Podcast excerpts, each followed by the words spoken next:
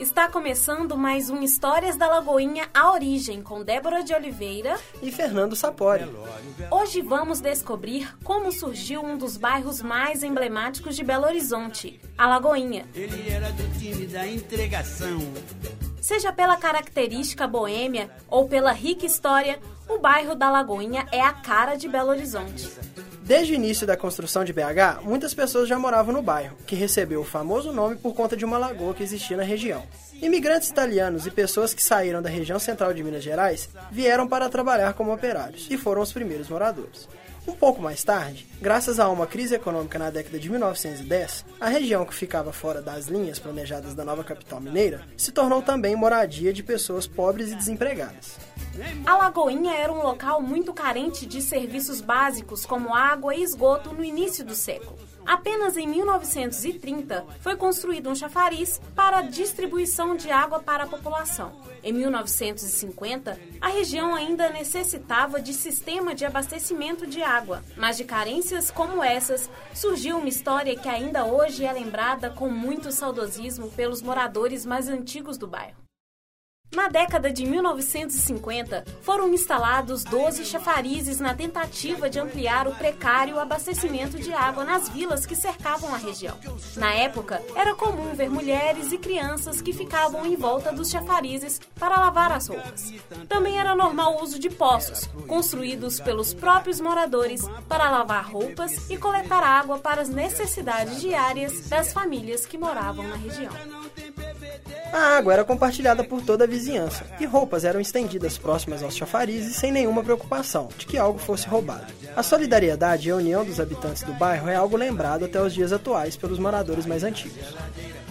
A Lagoinha era a porta de entrada para a cidade no século passado e nos dias atuais. Por ela passava quem vinha das regiões da Pampulha, Venda Nova e de Santa Luzia. Ela se desenvolveu com pouca intervenção da prefeitura e, quando se deu por conta dessa situação em 1920, sugeriu a construção de uma vila operária. Depois de vários projetos, planejou a construção de um bairro popular, hoje no bairro São Cristóvão. Essa ideia acabou resultando na construção do conjunto IAPI. Na mesma época, outra obra muito famosa atualmente em BH estava em curso. A antiga Avenida Pampulha, hoje conhecida por Avenida Presidente Antônio Carlos, foi construída para substituir outra antiga via, a Rua Manuel Macedo. A intenção era ligar o centro à região de Venda Nova.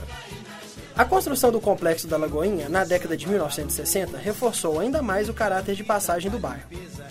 Pessoas não ficavam mais ali, e sim transitavam de um local para o outro.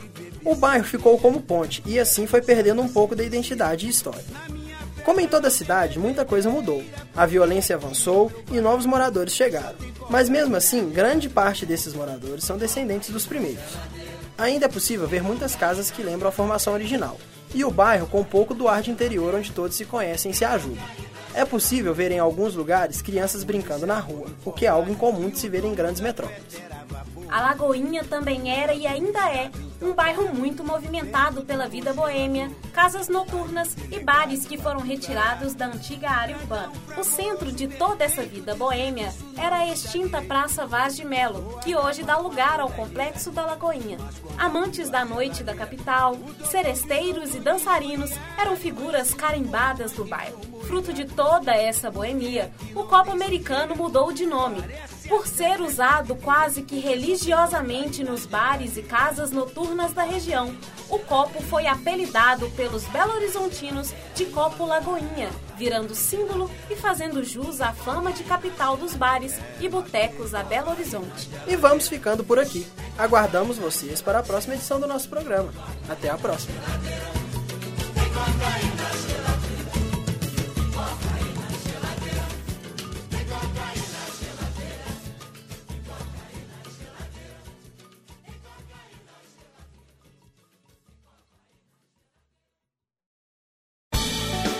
Essa foi uma produção do Lab SG para a Rádio Online PUC Minas. Ouça mais em fca.pucminas.br barra rádio.